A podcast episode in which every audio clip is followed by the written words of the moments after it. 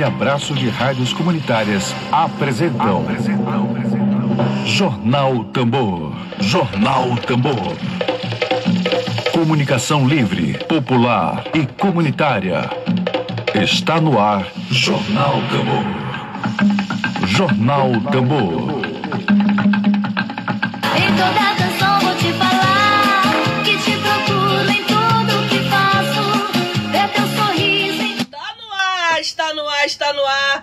Seu programa de rádio produzido pela agência Tambor. Programa de rádio agora na plataforma Instagram. Bom dia! Bom dia, bom dia para você. Hoje é 25 de junho de 2020. Está no ar o jornal produzido pela agência Tambor. A primeira experiência de comunicação popular no rádio maranhense. A primeira experiência de comunicação a serviço do interesse público, da democracia brasileira e, claro, da cultura do Maranhão, da cultura do Brasil. Bom dia para você. Estamos aqui começando a edição de hoje. Já se. Dedo de prosa. Dedo de prosa.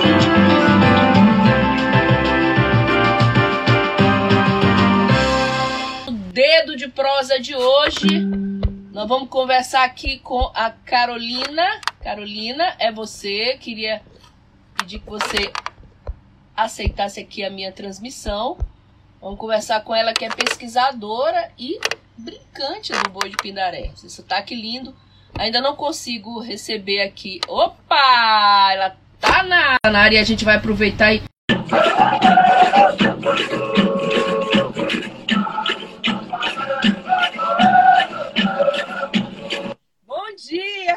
Carolina. Seja muito bem-vinda aqui à Agência Tambor. Bom dia. Mara- Bom dia, obrigada pelo convite. É uma, uma honra, né, falar do boi de Pindaré, esse boi tão maravilhoso e tão importante para a história do Buba Meu Boi do Maranhão, né? Sem dúvida, 60 anos não é pouca coisa, né? Sim, A gente começa logo esse, essa conversa contigo perguntando sobre, eh, já que tu és pesquisadora, além de brincante, melhor ainda ser brincante também, unir as duas vertentes, a gente começa te Uhum. perguntando sobre esses 60 anos do boi, do boi de Pindaré, eh, que tu fizesses uma avaliação dessas décadas todas, 60 anos, e desse, sobretudo, da resistência dessa manifestação. certo. Então, é, vou fazer um pequeno histórico, né? O Boi de Pindaré foi fundado em maio de 1960, é, na Praia da Ponta da Areia, né? Na época que não tinha nem ponte, né? Então as pessoas atravessaram de canoa para outro lado da para acessar a praia para fazer a- o ritual de, de fundação da brincadeira, né? Então eram boi de estivadores, é, grande parte dos, do- das pessoas que, que fizeram parte dessa primeira turma de, de cantadores e de brincantes eram trabalhavam no Porto de São Luís, né? Então tem essa característica também que é bem importante para a gente entender esse movimento aí do Bumba, Bumba Meu Boi do Maranhão, É, homens negros, né? A maioria também é recém-chegado da Baixada Maranhense, de Pindaré, de Vitória do Mearim, no caso o Coxinho, é, São João Batista, São Vicente Ferrer, né? E por que boi de Pindaré? Porque o João Câncio, que era que foi o dono do boi, era de Pindaré Mirim, da cidade de Pindaré. Né? Então foi uma homenagem à cidade, mas o boi agregava pessoas de diferentes cidades ali da, daquela região. E olha que, baixa, que Pindaré nem, nem é considerado Baixada Maranhense, né? É. É, acho que é micro-região do Pindaré. É. Só que eles é, sempre se referem a Pindaré como se fosse da Baixada, né? Então a gente acaba considerando. É, então, o boi né? vem. Em manifestações. Hã? A Baixada Maranhense, com toda a sua riqueza de manifestações populares. Exatamente, exatamente. Eles brincam. Isso. Agora, é, essa que é, tem um, assim, outro ponto também que é importante é que o João Câncio, ele acaba fundando um outro sotaque, né, de boi. Porque se a gente for ver o, a- o ritmo do pindaré e as indumentárias, elas diferem dos bois do- da Baixada Maranhense. Né? Lá eles usam muita marcação, né, que são tambores enormes. E o João Câncio, ele, ele muda o ritmo, né? Muda os instrumentos, cria um outro, uma outra indumentária para os índios, né? Enfim, faz uma. Ele acaba criando mesmo um novo sotaque, né? Isso ficou bem, bem evidente nas, nas entrevistas que eu fiz na época que eu estava fazendo a pesquisa sobre a história do boi. Né? Sim. Então, eles vêm, né, na brincadeira de 60 para frente, é, estabelecem relações né, com pessoas importantes, né, com Dona Zelinda, com, com o delegado de polícia, que era importante né, ter essas relações na época, é, até porque os bois eles estavam é, sob um controle né, policial. Sim. E em 72, o, o, o Boi grava o disco, né? Foi o segundo disco é, de Buma Meu Boi gravado no Maranhão. O primeiro foi o da Madre Deus, né? E a seguir, o Boi de Pindaré viaja para o Rio de Janeiro, né? De ônibus, né? Com roupa, com, com pandeiro, com tudo, para gravar no estúdio esse esse disco antológico, né? Que a gente cresce ouvindo aqui no Maranhão, né? Sim, sim. E aí, de 72 para frente, o boi foi cada, crescendo cada vez mais. E João Câncio falece em 77. João Coxinho, na época, já estava né, também bastante conhecido.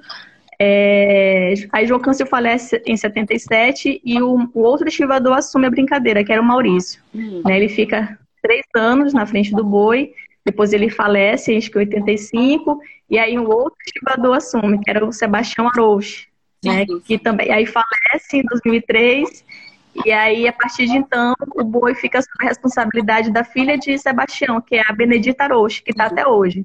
Até né? hoje? Quantos anos já? Que a Bita está no Pindaré? É, de 2003 para cá. Ela já tem. Ah, ela tem, ela tem 60. Ela nunca fala assim direito a idade dela, ela tem uns 60 e poucos anos. Ah.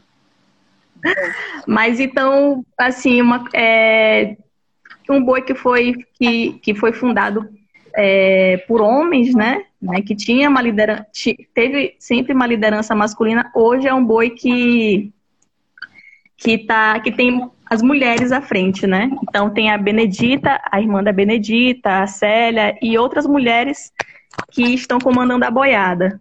Beleza, né? Que maravilha.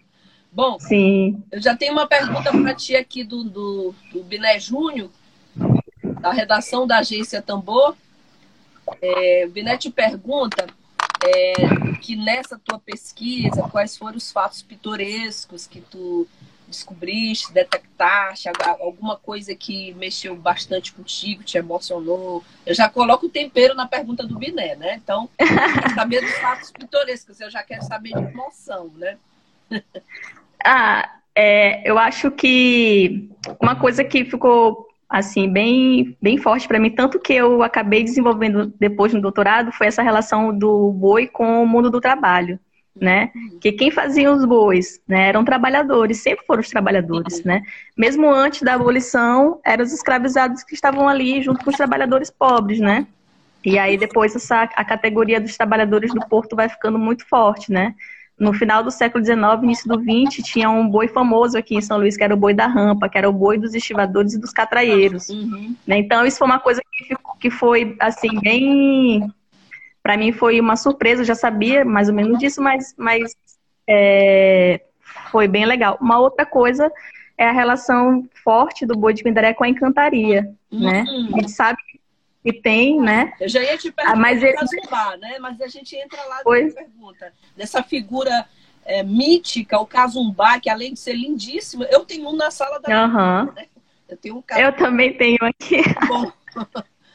E eu queria também entrar nesse, exatamente nesse aspecto né, místico do, do, do boi, do sotaque da Baixada, né? E boi de Pindaré. Vamos falar um pouquinho do Casumbá, que queria te perguntar sobre isso, mas pode, pode continuar, prosseguir.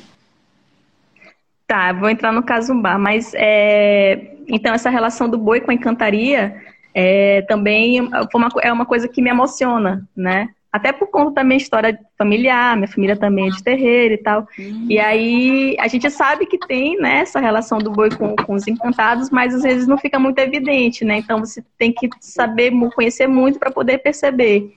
Né? Então, o boi, o boi de Pindaré, ele tem um dono, que é o dono né, físico, material, sei lá, uma pessoa, mas ele tem um dono que é um encantado.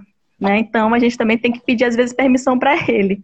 Coisa é... que, aliás, e o caso? Tem poucas pesquisas nesse aspecto, né, da, da encantaria, né? A gente tem, a tem poucas pesquisas. A, a, primeira grande referência é Micol Carvalho, né? Sobre o boi, Uhum. que aliás eu também tive o prazer de, de trabalhar com ela durante um período e, e ler esse livro dela. E agora, sobre encantaria propriamente dita, a gente tem alguma referência, Carol?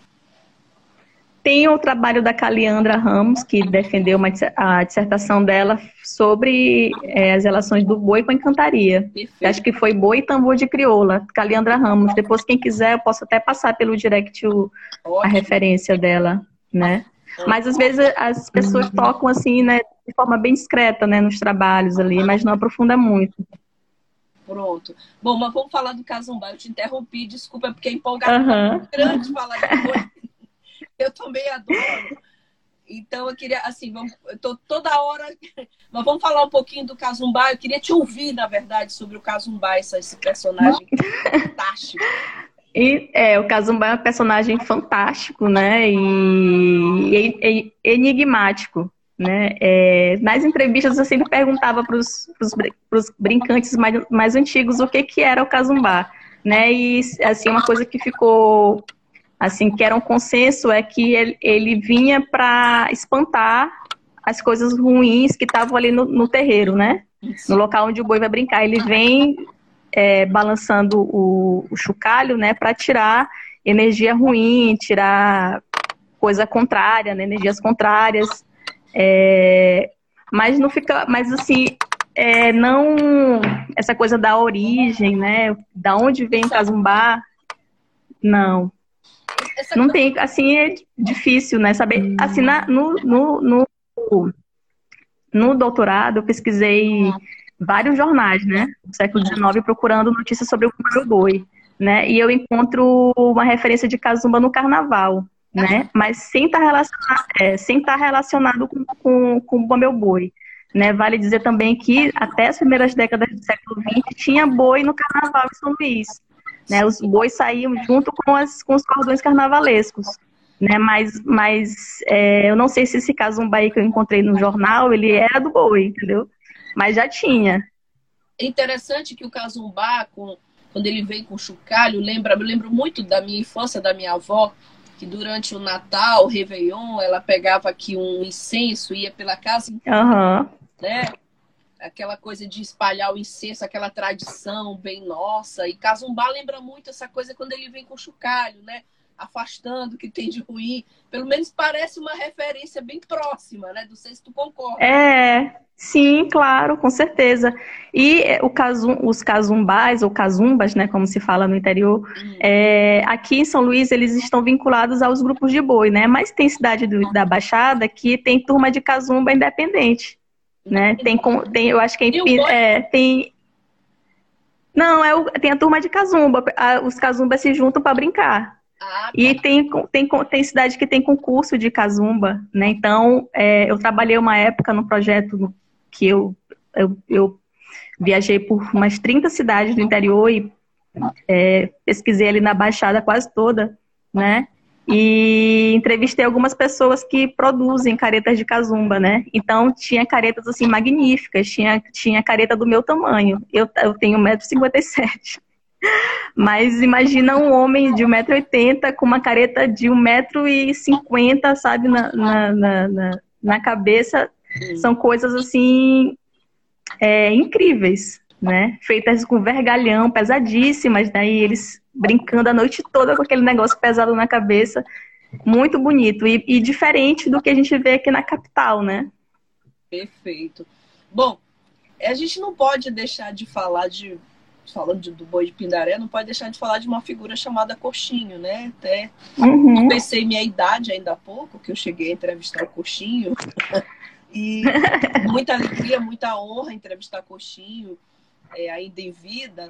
E era Beto Coxo, assim se chamava, não é isso? Beto Coxo. Exatamente.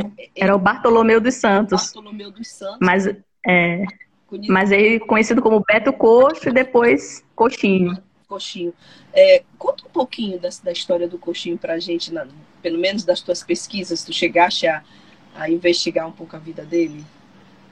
Sim, sim. É, o Coxinho vem para São Luís nas primeiras décadas do século XX. Também ele era estivador marítimo. Então ele trabalhava nas embarcações que traziam mercadoria para a capital, né? E aí, como eu falei, né, ali no porto, como? Ele já vinha com toda a maresia, né, pro boi, essa, essa coisa, essa vibração do mar que é muito boa. Exatamente. E aí já tinha essa, esse movimento do porto, como eu falei, né, do Bumba Meu Boi, essa relação dos trabalhadores do porto com o boi. E essas pessoas que vinham da Baixada para cá, elas traziam de lá também, né, essa herança imaterial, né? E aí traziam para a capital e faziam o boi como eles faziam lá, né? Por, é por isso que surgem os sotaques, né? Tinha, no, na capital tinham os bois já, e aí depois, quando o pessoal das cidades do interior vem para a capital, eles trazem os, os, seus modos de fazer Bumba Meu Boi, começa a ficar diferente do que tinha na capital, e aí os folcloristas começam a chamar de sotaque. De né? sotaque. E aí o cox...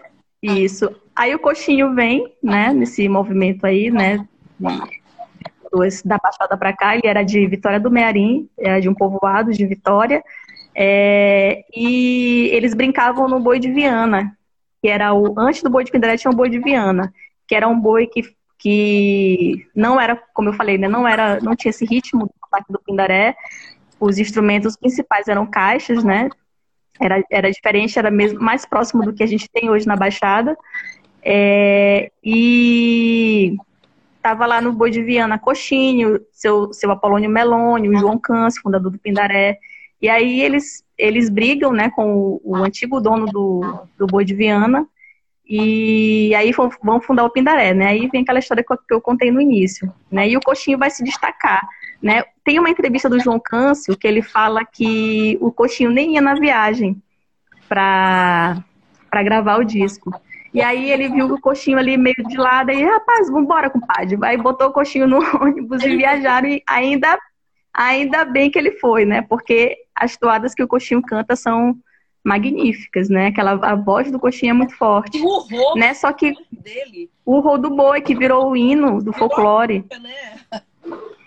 virou a marca, exatamente. Exatamente. E aí ele, só que assim, a gente tem um movimento de valorização do Bumba Meu Boi ao longo do tempo, né, no Maranhão, mas infelizmente esse, esse movimento de valorização não, não valoriza aqueles que fazem a brincadeira. Né? Então, Coxinho foi essa pessoa importante, né? foi um cantador importantíssimo, mas ele morreu, infelizmente, numa situação de muita pobreza. Né? A gente sabe que Coxinho passou uma parte da vida é, pedindo esmola na Rua Grande, né? depois ele teve umas campanhas né, beneficentes para ajudar e tal. Muito triste. Mas é muito triste. Bom, e o, a, a, família do Coxinho continua na boiada, né? Ah, é? Pra, ficou com Sim, um dos miolos do, de descendentes, o filho do, do, do, do, Coxinho, o Zequinha de Coxinho, né? Ele, ele cantou uma época no Pindaré, e aí hoje ele tem a, o, o boi dele, né? Uma companhia folclórica que chama Fruto da Raça Show, né? E aí tem a, a família de Coxinho quase toda lá. No boi de Pindaré, um dos miolos do boi é o Tapó, que é o filho do Coxinho, né? O Gilberto é um outro filho de coxinho. É, ele é um dos melhores batuqueiros do boi. Impressionante como ele toca o pandeiro. E uma, uma das índias do boi de Pindaré é, é a neta de coxinho, né? Então, eles ainda estão lá no boi. É como Ribinha, né? O herdeiro de Humberto de Maracanã, né? Que agora tá aí levando a tradição do é... Ribinha, vozeirão de cantador. Isso. Deixa eu te perguntar assim, tu falaste um pouco do boi de Viana e, e depois do boi de Pindaré, que em princípio era o boi de Viana. Assim, meu, meu amigo, meu colega jornalista e publicitário Luiz Antônio Moraes, que tem um blog Vianensidades, ele fez um registro muito belo de uma tradição que tem lá, que é do Passa Fogo, o boi de Viana, que é Sim. véspera da festa de São Pedro, né? É uma tradição uhum. é bem interessante essa tradição que, tem, que existe lá no município de Viana. E assim, deixa eu tentar entender contigo. Antes do boi de Pindaré existia era o boi de Viana? É, de, de pessoas que vinham da Baixada era o boi de Viana. Em São Luís a gente tem boi. É, em São Luís a gente sempre teve muitos grupos de Buma Meu Boi da ilha, né? Sim. Da ilha. O boi de Viana foi o primeiro que agregou o pessoal que vinha, veio da Baixada para cá. Tá, entendeu? Eles, eles ficavam, eles ficavam na, eles, eles é, ficavam, enfim, se congregavam no Boi de Viana. O pessoal da Baixada era a referência deles, Né? E aí, quando tem a dissidência, o boi de Viana continua, e sai o pessoal e funda o boi de Pindaré. Sai Coxinho, João Câncio, Colônio Melônio, é. Da partir dos anos 80, tem outras dissidências. Aí vem os outros bois de sotaque da Baixada.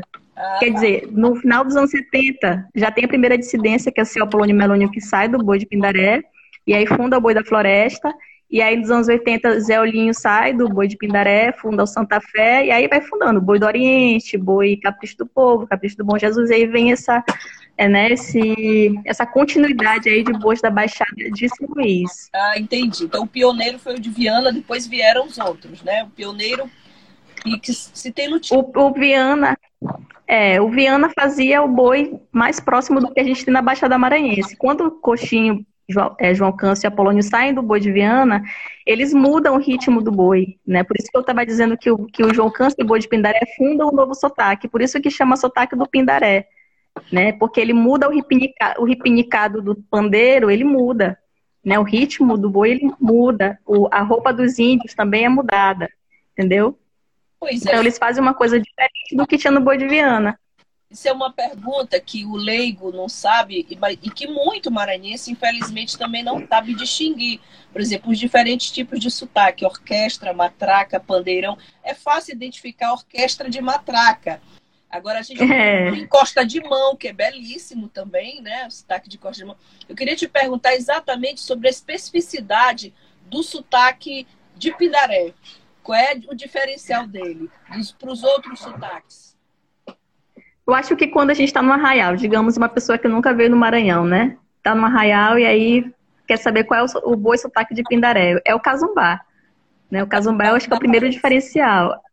É, é, o, é um personagem que, que é específico desse sotaque.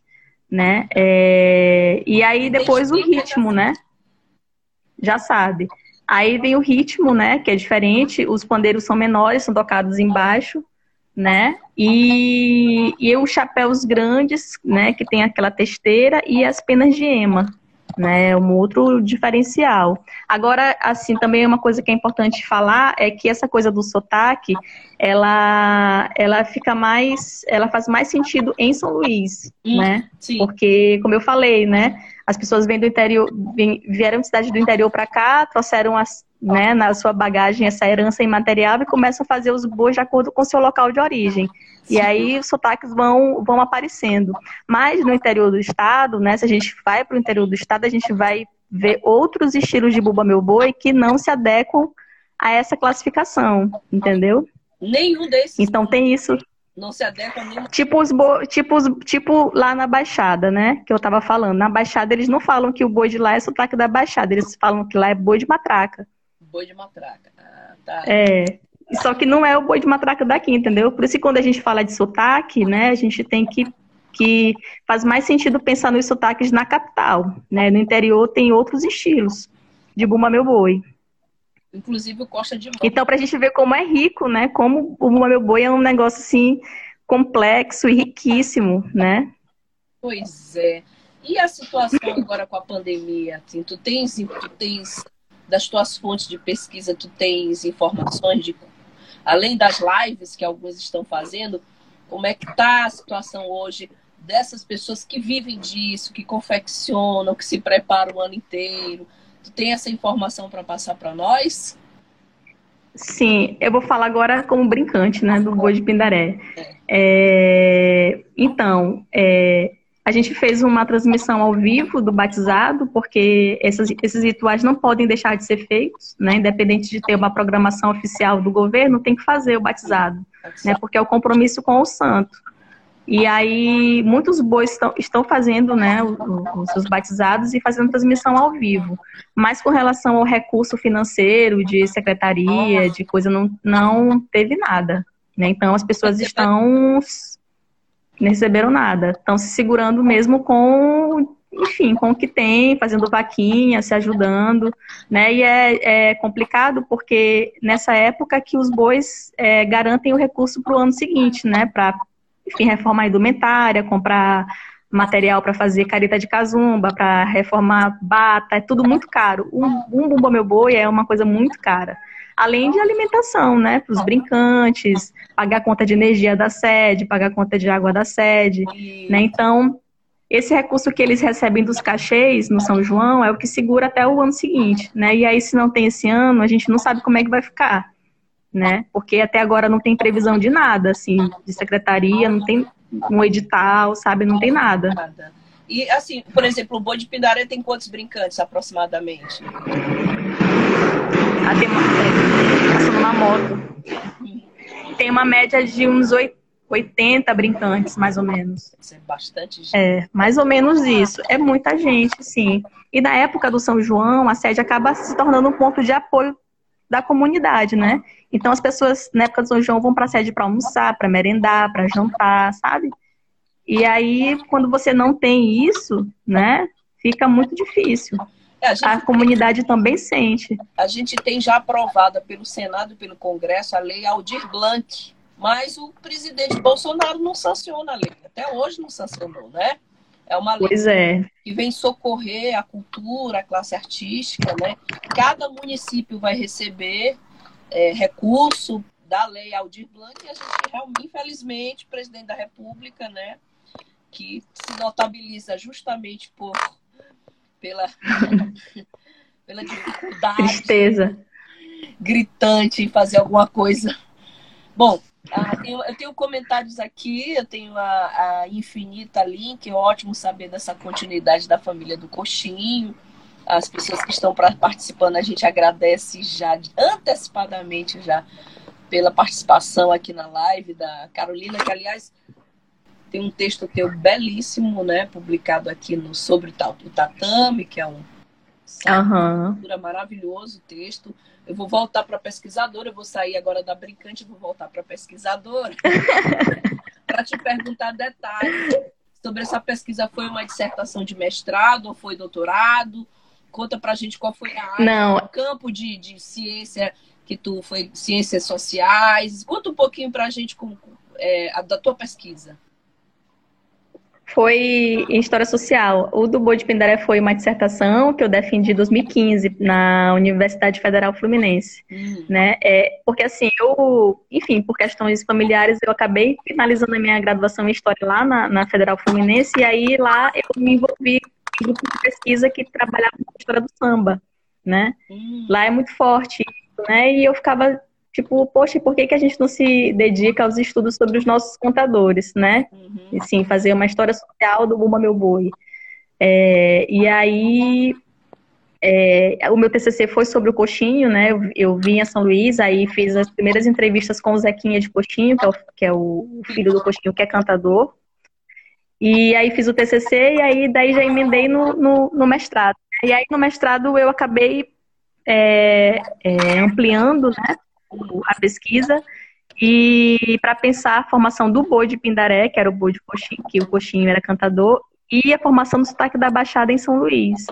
Né? Então foi, foi uma dissertação de mestrado em História Social. E- Agora eu finalizei a tese, né? Mas aí a tese já foi para os bois do, no final do século XIX, início do XX, que existiam na ilha de São Luís. Né? Que aí eu já eu também é história social, aí eu já fui, né? Já fiz o recuo no tempo e aí já já trabalhei com documentos históricos, né? Com documentação da polícia, com as posturas policiais, né? Mas no mestrado trabalhei com entrevistas. Então eu ainda peguei esse Apolônio Melônio vivo, né? E aí ele fez, me deu uma entrevista belíssima, né? Entrevistei os, can- os brincantes mais antigos do Boi de Pindaré, é, entrevistei, entrevistei a a outra, que é a dona do boi. Enfim, foi uma pesquisa muito bonita. Que aí me, que eu acabei, finalizei a pesquisa e fiquei lá, né? Brincando no boi. Perfeito. E a reação da banca, das bancas, como é que, como é que foi, assim, esse tema? Esse... Então, a minha, orienta, a minha orientadora, é, ela trabalha com cultura popular, né? Ela tem um trabalho belíssimo sobre o Divino Espírito Santo lá no Rio de Janeiro, que a, o nome dela é Marta Abreu. E aí, a- a- na verdade, ela, ela quando eu estava na graduação, ela já vinha me provocando, né? Ah, por que você não estuda, estuda o Bumba Meu Boi? Estuda o Bumba Meu Boi e tal. E aí eu acabei já tinha essa vontade, né? E aí acabei juntando uma coisa com a outra. Mas foi tranquilo, né? As pessoas não conhecem, na verdade, né? O que é Bumba Meu Boi, as pessoas não. O Maranhão ainda é um lugar estranho, né? Para muita gente, né? E aí a gente tenta mostrar um pouquinho o que, que é esse esse Maranhão tão rico, tão belo, cheio de manifestações culturais, né? Que tem, não tem só o boi, tem tambor de crioula, tem, enfim, tem outras, tem o divino, né? Isso. A Luísa está te perguntando quais foram as principais metodologias da tua pesquisa. Entrevista, pergunta se, se as entrevistas foram as principais metodologias da tua pesquisa. Sim, foram as entrevistas, né? Como eu falei, eu entrevistei os brincantes mais antigos do boi de Pindaré, Hum. né? É, muitos já não brincam mais do boi, então eu fui atrás, né? desses brincantes, é, consegui entrevistar o seu Antoninho, que foi um dos primeiros miolos do boi, que hoje tem o boi dele, que é o boi Capricho do Povo. É, e também jornais, né? Eu fiz uma pesquisa bem grande na biblioteca Benedito Leite, é, pesquisa, é, procurando notícias sobre o boi de Pindaré, porque eu queria entender esse movimento aí de, de, de ascensão do Bumba Meu Boi, né, nos anos 70. né, E aí o Estado, quando, quando o Estado começa a, a fazer políticas públicas voltadas para a cultura popular, né, e aí o boi também é, é, foi atendido, né, nesse período. E aí é, a- o interesse da indústria fonográfica pelo Bumba Meu Boi, aí vem as gravações dos discos, né, como eu falei, já falei aqui, do disco do Boi da Madre Deus, depois o disco do Boi de Pindaré, e aí depois o Boi de Axixá. Perfeitamente, Então essa foi a metodologia. perfeito. Bom, pergunta respondida. É, queria te perguntar ainda, só mais um pouquinho, já estamos chegando ao fim né, da nossa live, mas assim, te perguntar assim, o, o, o que, que o boi, o Bumba Meu Boi, de forma geral, o Pindaré, claro, e todos os outros, na tua opinião, o que, que ele representa, é, o que, que ele sintetiza do estado do Maranhão, considerando toda essa nossa formação, holandês, francês, negro, português, essa cultura popular maranhense que é muito efervescente, a gente, só de tambores, né? A gente está numa rádio que se chama tambor, tem que ter uma quantidade É. Então, o que, que o Bumba Meu Boi, na tua opinião, ele, ele, ele expressa? Que, que, que, que, ele, que tipo de ícone o Bumba Meu Boi é do Maranhão? Pergunta de, é uma pergunta que é simples, mas que é Merece difícil de responder. Vamos lá. é, Então, deixa eu pensar aqui. É, Porque, porque a gente tem a gente tem as Índias, a gente tem o ano, Ah. a gente tem a historinha de, de Catirina, do pai Francisco, a gente tem a senzala, tem a Casa Grande, tem um pouquinho de cada coisa. Tem também essa coisa mesmo do Maranhão muito forte, que é o índio, o negro, o branco, essa coisa aqui. Aliás, Entendi. o Maranhão, para mim, é uma síntese do Brasil. Não tem nenhum estado brasileiro que tenha essa síntese brasileira tão forte como o Maranhão. Eu creio que. Eu queria tua opinião pesquisadora de cultura popular, que é um tema que muito também me, me atrai muito, o tema. Cultura popular. Entendi.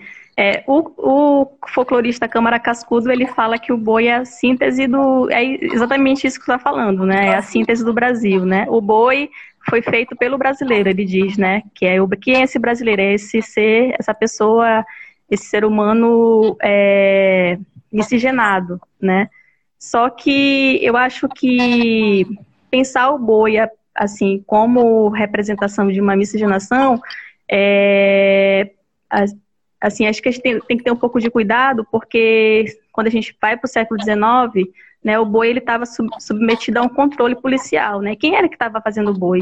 Era a população negra e a população cabocla da ilha, né? Gente, no, nesse período aí que eu pesquisei no doutorado, é, tinham muitos caboclos ainda no interior da ilha, né? Que eu acredito que eram os descendentes dos indígenas que habitavam São Luís, né? A Upauaçu né? Então, os bois eram feitos pelos caboclos, pelos, pelos negros, né? Pela população pobre, pelos trabalhadores pobres, né? Então, quando se a gente fala de miscigenação, a gente pode dar a ideia de uma de uma harmonia, né? Como se houvesse uma harmonia. E na verdade não havia uma harmonia.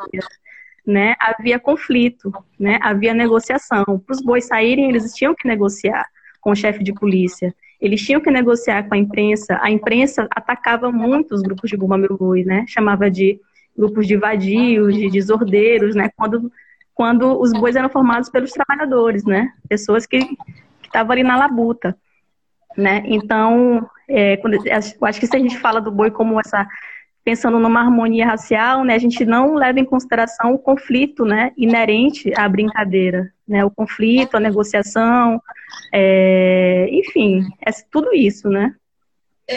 Eu Essa li- complexidade conhece- que a gente vê na história do boi. Ah, eu não sei se tu conheces, eu li a história do samba pelo Lira Neto, aquele cearense que escreve pra caramba, escreveu as biografias de Getúlio Vargas, três biografias. Aham, Ele escreveu o- o- a história do samba, que é muito interessante. É, Ah, eu conheço, leu o Chico. Neto? Não, não, não. sim, eu li, eu li. ele conta um pouquinho dessa, dessa coisa parecida que houve com o samba, né? Do preconceito, Uhum. discriminação.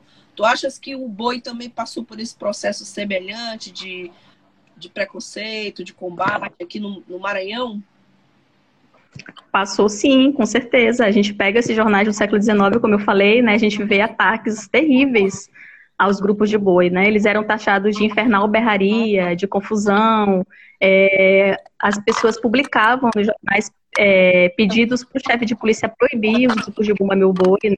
Saírem nas ruas da cidade, porque os bois eram expressão da barbárie, né? E como é que que, e expressão de barbárie. Como é que, que uma cidade como São Luís, que seria a Atenas brasileira, né? Como é que se pod- como é que se convivia com uma expressão tão bárbara, né?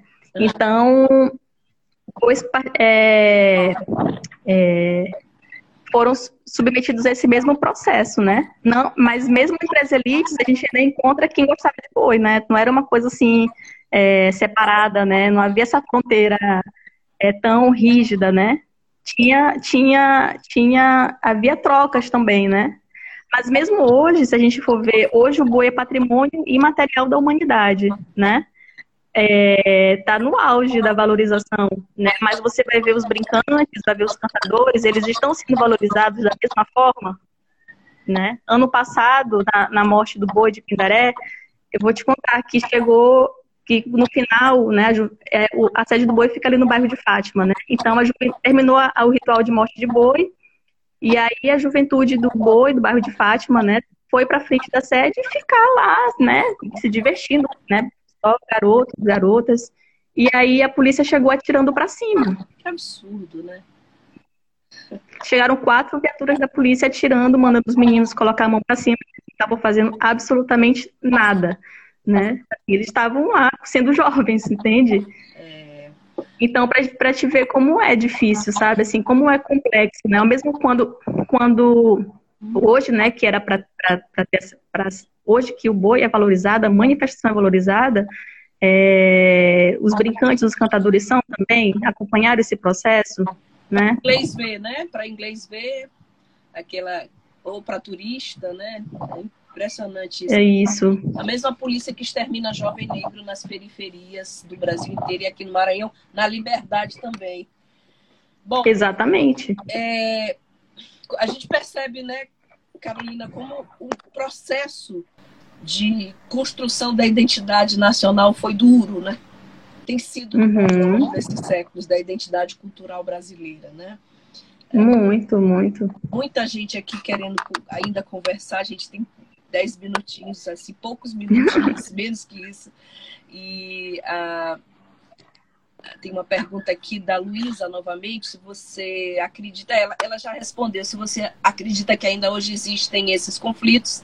Ela acabou de citar um Uhum. exemplo, né?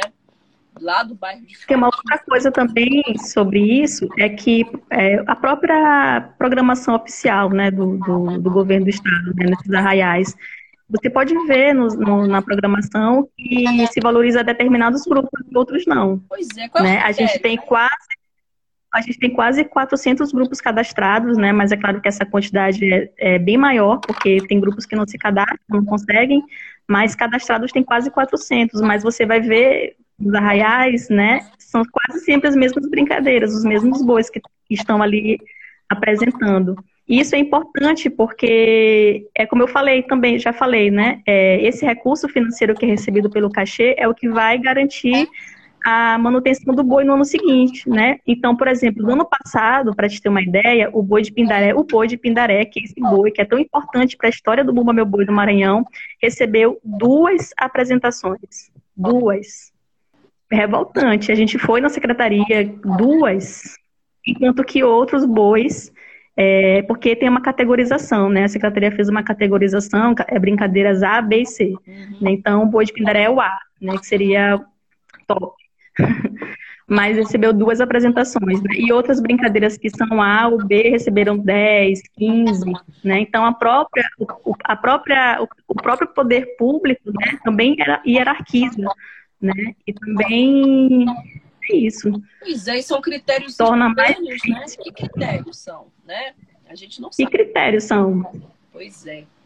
Bom, é, a gente conseguiu falar de cultura, de beleza, conseguiu falar de questões sociais, conseguiu falar, inclusive, de, de encantaria. encantaria. A gente conseguiu a gente ter um bom bate-papo é, com várias vertentes, vários vieses. A gente teve um viés da, principal, que é dessa paixão do boi, né? né? E eu queria, claro, né, te agradecer em nome de toda a agência Tambor por ter participado dessa, dessa conversa conosco, te convidar para voltar aqui, para que a gente continue falando em defesa da autêntica cultura popular maranhense, sobretudo do boi de Pindaré. E queria te agradecer ah, pela, como, como, tem alguém comentando, tem mais, tem, olha, tem mais pergunta aqui. O Emílio Azevedo, escritor, meu parceiro de agência Tambor, perguntando aqui, é, é, realmente a gente não pode encerrar sem essa pergunta, onde se tem acesso a essa, esse interessante estudo, se, por exemplo, se a tua dissertação se tornou livro, onde é que a gente pode achar e pesquisar? É, tem na tem o link, né? Porque tá, tá no, no, no site da Universidade Federal Fluminense, né? É, o título da, da dissertação é Política e Cultura nas Histórias do Bumba Meu Boi. Uhum. Mas aí, se quiserem, eu posso enviar o link. É, só me mandar uma mensagem no direct. E no, é, essa, a dissertação é sobre o boi de Pindaré, a formação do sotaque da Baixada em São Luís, né? E aí, na semana que vem, eu vou defender a tese né? E que aí já vai ser esse estudo sobre os bois no, no final do século XIX e nas primeiras décadas do século XX. Né? Não só boi, mas o boi, o tambor de crioula e as festas do divino também. Beleza, maravilha. E aí depois da defesa eu posso disponibilizar. A gente quer, que a gente quer fazer matéria, publicar. Bom, ah, tem aqui a, a, a Infinita Lin falando gratidão, Carol, sempre ótimo aprender suas partilhas.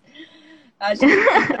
eu que agradeço, gente. Para mim é uma honra, assim, falar e, e compartilhar, né, é, essas pesquisas, né. Eu acho que, né, por mim, eu ficava falando aqui até mais tarde, né. Acho que é importante, né, a gente, a gente, né, falar disso, né, falar do nome boi, falar da nossa história, falar da cultura popular do Maranhão, né? E eu que agradeço o convite da Agência Tambor, muito obrigada. A gente, né? a gente que agradece. A Mi Freitas está com pesquisa linda e muito importante, Carol. Desvelar a história fundamental. Beijo, comadre. que maravilha. Parabéns, Emílio. Muita gente aqui que está participando. Bom, a gente te agradece e te deseja um bom São João, um bom São Pedro, um bom São Marçal, né? Foi São João ontem, esse período junino todinho.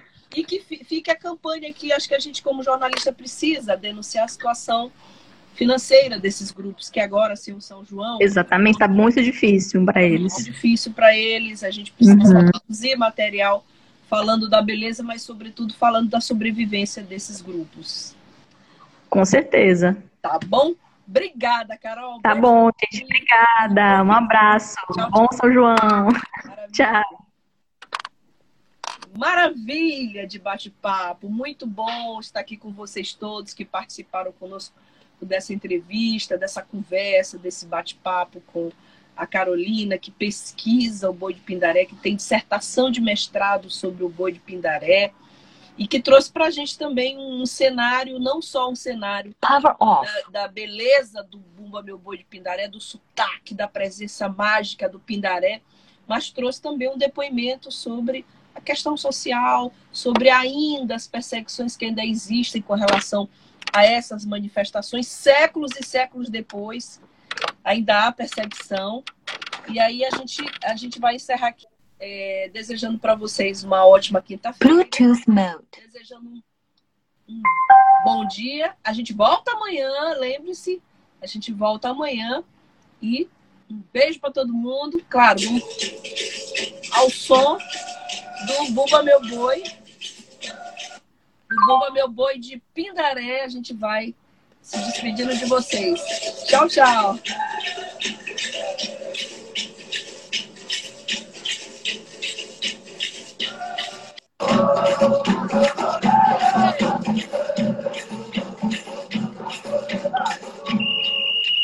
Boa noite, meu povo, que vieram aqui me ver. Tarde. Com esta Tchau. brincadeira, trazendo grande prazer. Salve o gente que